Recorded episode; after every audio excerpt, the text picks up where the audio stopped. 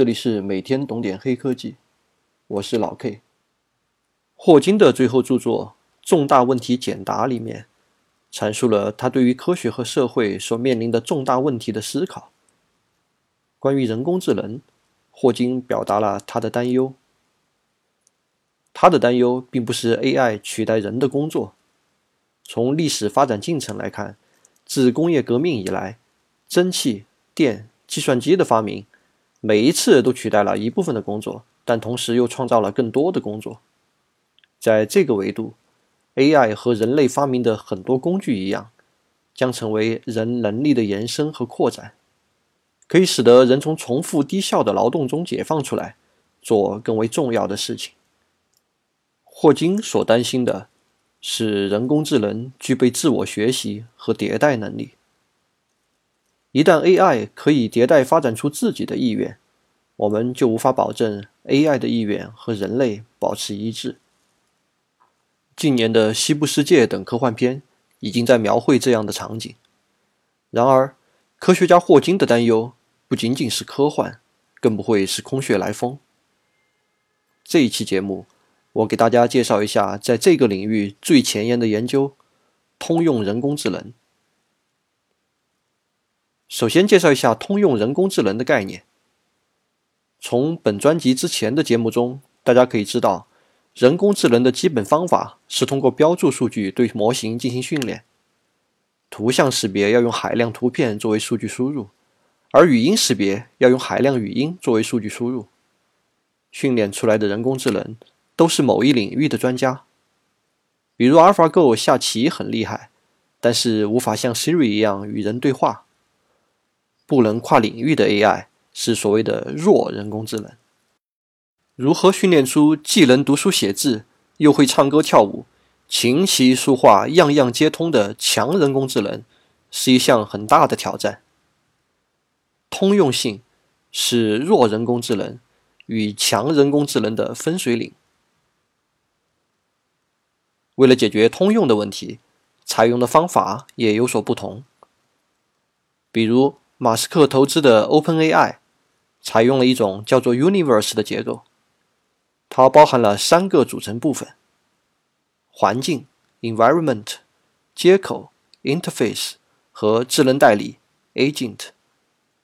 我在文稿中给出了示意图，听音频的朋友可以想象眼前有三个方框，从左到右依次是环境、接口、智能代理。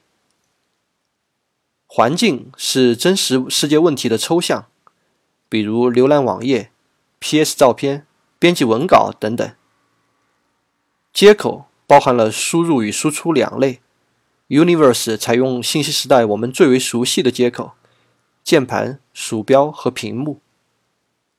智能代理则是人工智能的算法模型，这里主要是深度强化学习这一类的自我产生训练数据的方法。值得注意的是，这个结构已经具备了通用性。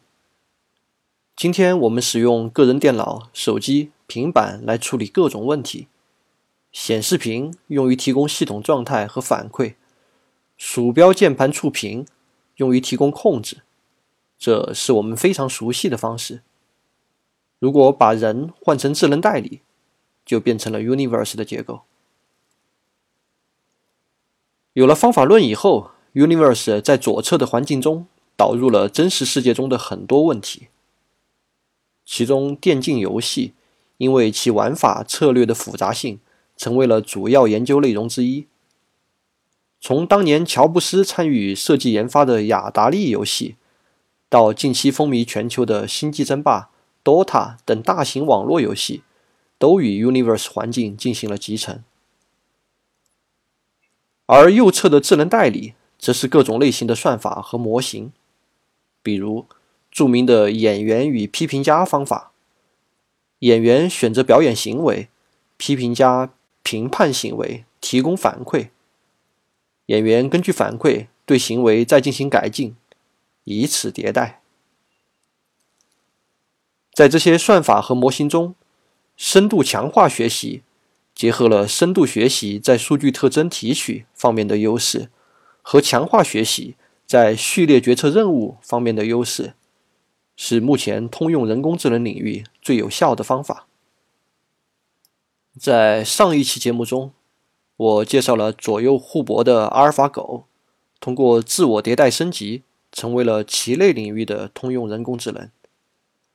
而 DeepMind 在今年宣布的 Impala，采用一个通用算法，通过自我迭代升级，已经可以完成三十项不同的认知任务，采用更少的数据。却在性能上超越了之前的智能代理。媒体报道则更加惊人，说原来预计在二零三五年左右才会出现的第一代通用人工智能，已经整整提前了十八年。当然，我们也不必杞人忧天。所谓“滚滚长江东逝水，浪花淘尽英雄”，古今多少事，都付笑谈中。展望明天。同时，我们也要活在当下。今天的这期节目，我们回顾了霍金先生的担忧——人工智能的自我迭代能力，并且介绍了通用人工智能的前沿进展。其实，人的核心能力也是一样的。从2018走向2019，我们具备了这种能力，才能不断的迭代进步。节目的最后。祝大家在二零一九年都能迭代升级，